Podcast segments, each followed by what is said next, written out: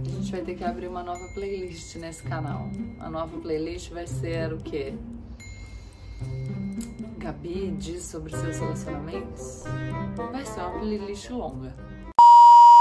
A maior percepção que eu tive depois de ter vivenciado algumas relações que hoje eu considero abusivas, e porque hoje eu vivo uma relação muito, muito, muito legal, muito saudável, uh, foi perceber que algumas frases que eu ouvi ao longo da minha vida sobre relacionamentos que me foram ditas por pessoas que me amam muitíssimo, tá?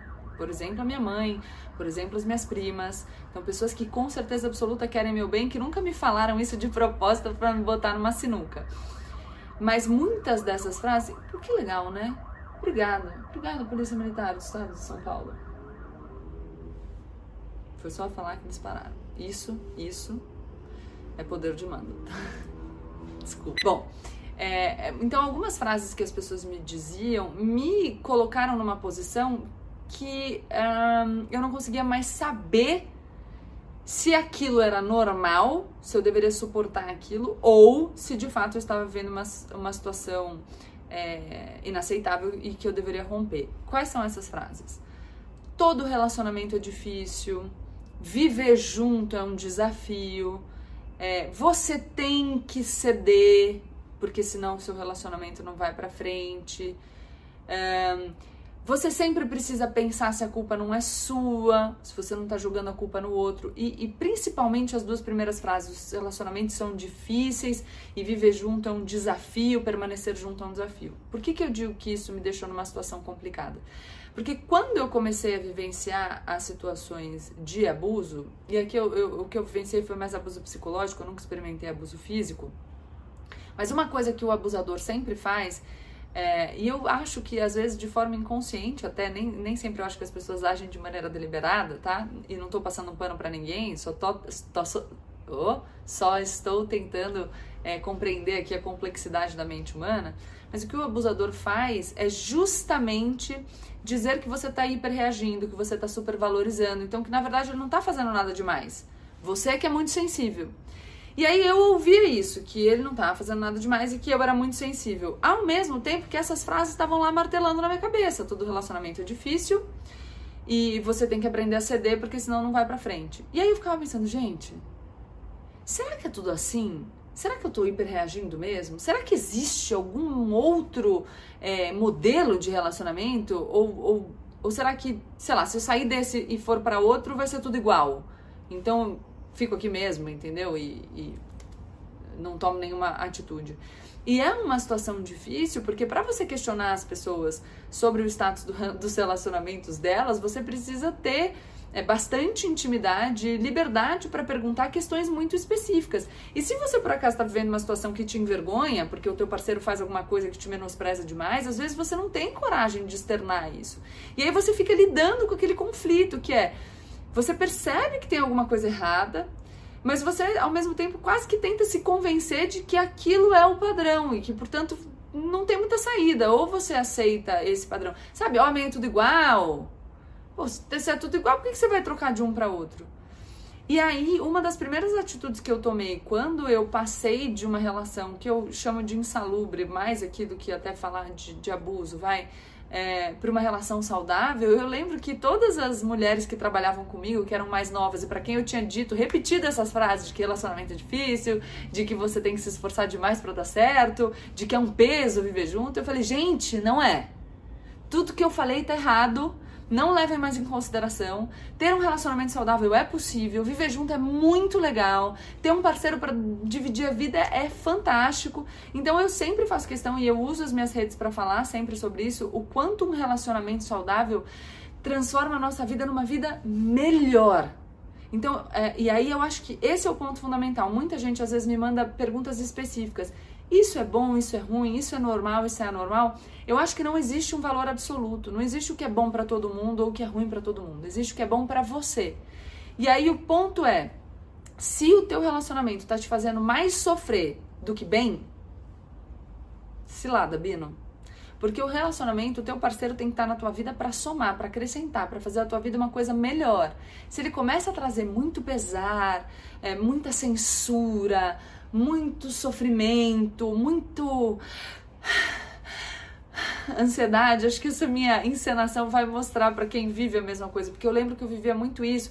Se você tá pensando, ai meu Deus, eu não vou nem discutir esse assunto, porque senão vai virar um caos. E, e, eu não quero. Então você começa a não ter coragem mais de colocar o seu ponto de vista, de falar aquilo que te incomoda, porque senão você tem medo de piorar a situação. Olha que existência complicada, né? Você precisa ter um parceiro de vida com quem você possa dividir, dividir, inclusive, as suas angústias. E com quem você possa conversar e, eventualmente, se você fizer uma cobrança além do ponto, porque você, enfim, todo mundo se extrapola, né? A gente se passa, normal. É, vocês têm uma conversa madura para chegar num, num consenso. E não que você seja acusada e que você tenha medo de compartilhar. Não dá pra você ter medo da pessoa que divide a vida com você, entendeu? Não dá pra você ter medo de falar alguma coisa para alguém com quem você dorme junto todo dia. Então eu, eu acho que esse é o ponto fundamental. A gente fala muito sobre essa dificuldade dos relacionamentos, mas quando a gente fala em dificuldade, essa é uma proposição genérica que pode gerar muita confusão na cabeça de quem está vivendo um relacionamento insalubre e não consegue sair desse ciclo vicioso. Então, acho muito importante a gente prestar atenção para não, não fazer isso com mais pessoas.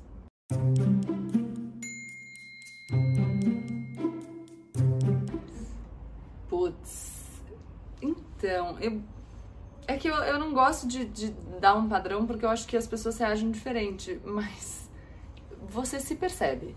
Você sabe que tem alguma coisa errada. Então, se tem um uma pulguinha atrás da orelha, eu, eu sugiro que você converse com algumas pessoas e tente abrir essa a sua situação da maneira mais honesta possível, porque eu acho que as pessoas vão poder te ajudar a lidar com isso.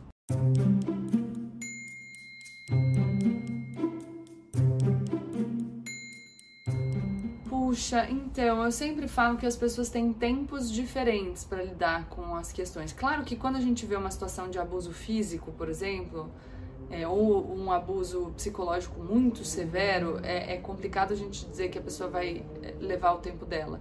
Mas às vezes, se você cobra uma atitude da pessoa, eu não, não me sinto confortável tanto para falar isso porque eu não sou especialista na saúde mental, então acho que a gente precisaria conversar com alguém.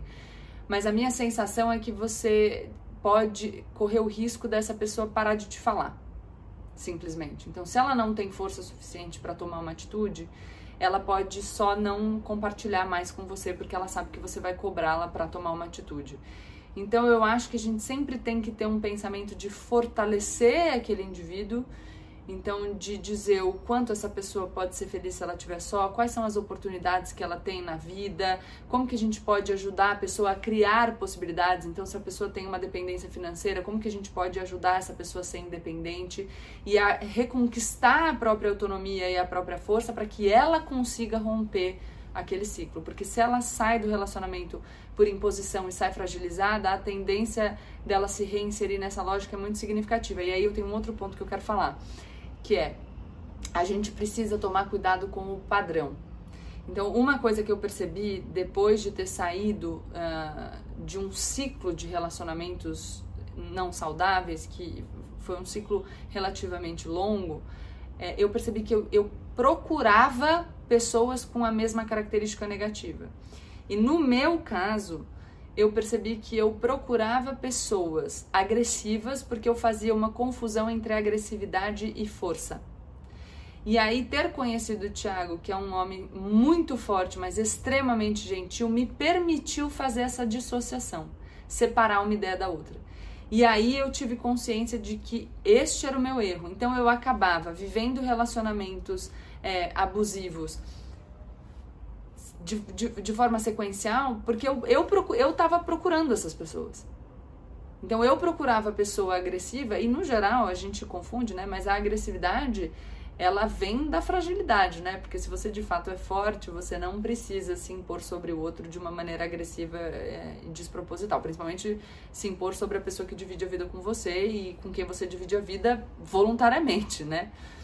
Mas eu fazia essa confusão. Então eu acabava buscando o mesmo, o mesmo padrão de relacionamento e, e me colocava na situação. Eu, eu era o meu próprio algoz, entendeu? Eu me colocava naquela situação. De novo, Não estou tirando aqui a responsabilidade do outro. Mas eu acho que é importante a gente pensar no nosso jeito de agir, porque é só a gente, no fim das contas, que a gente consegue mudar. Então, se a gente está adotando um comportamento que nos coloca numa situação delicada, a gente precisa pensar como que a gente pode sair dessa. É, uma coisa que eu gostaria de falar, só para deixar muito claro nesse vídeo, é que eu não sou especialista em saúde mental. Esse vídeo é um relato pessoal que conta um pouco como eu lidei com os meus problemas na vida. E, e aí, eventualmente, isso pode servir para alguém que está vivenciando a mesma situação e que consegue, é, enfim, incorporar essa fala de alguma maneira para se fortalecer. Então, só fazendo essa ressalva, tá? E aí, para finalizar, o que eu quero dizer para vocês é: ter relacionamento é ótimo, viver junto é uma delícia, ter um parceiro para contar na vida é uma coisa fantástica. Hoje em dia eu posso dizer que eu vivo um relacionamento feliz, saudável, tranquilo. E aí, quando a gente vive um relacionamento desse, a gente percebe, por exemplo, que o ciúme não ocupa tanto espaço, a gente tem absolutamente absoluta certeza de que a gente está junto porque a gente quer. Então, você passa a ter uma existência é, tranquila, serena, sem altos e baixos. E isso, para mim, é o mais importante. Claro que existem outras pessoas que vão preferir um relacionamento assim mais intenso. Aí vai do gosto de cada um. Mas você só deve viver esse relacionamento cheio de altos e baixos se isso te faz bem. Acho que a mensagem que fica desse vídeo é: a gente tem que admitir aquilo que não nos fere. Então a gente tem que viver de uma maneira que a gente seja feliz e não viver o tempo inteiro como um sobrevivente, né? Eu estou com essa pessoa e eu sou feliz às vezes, apesar do tanto que ela me faz sofrer, ou que ele me faz sofrer. Porque aí, sei lá, melhor ficar sozinho, né?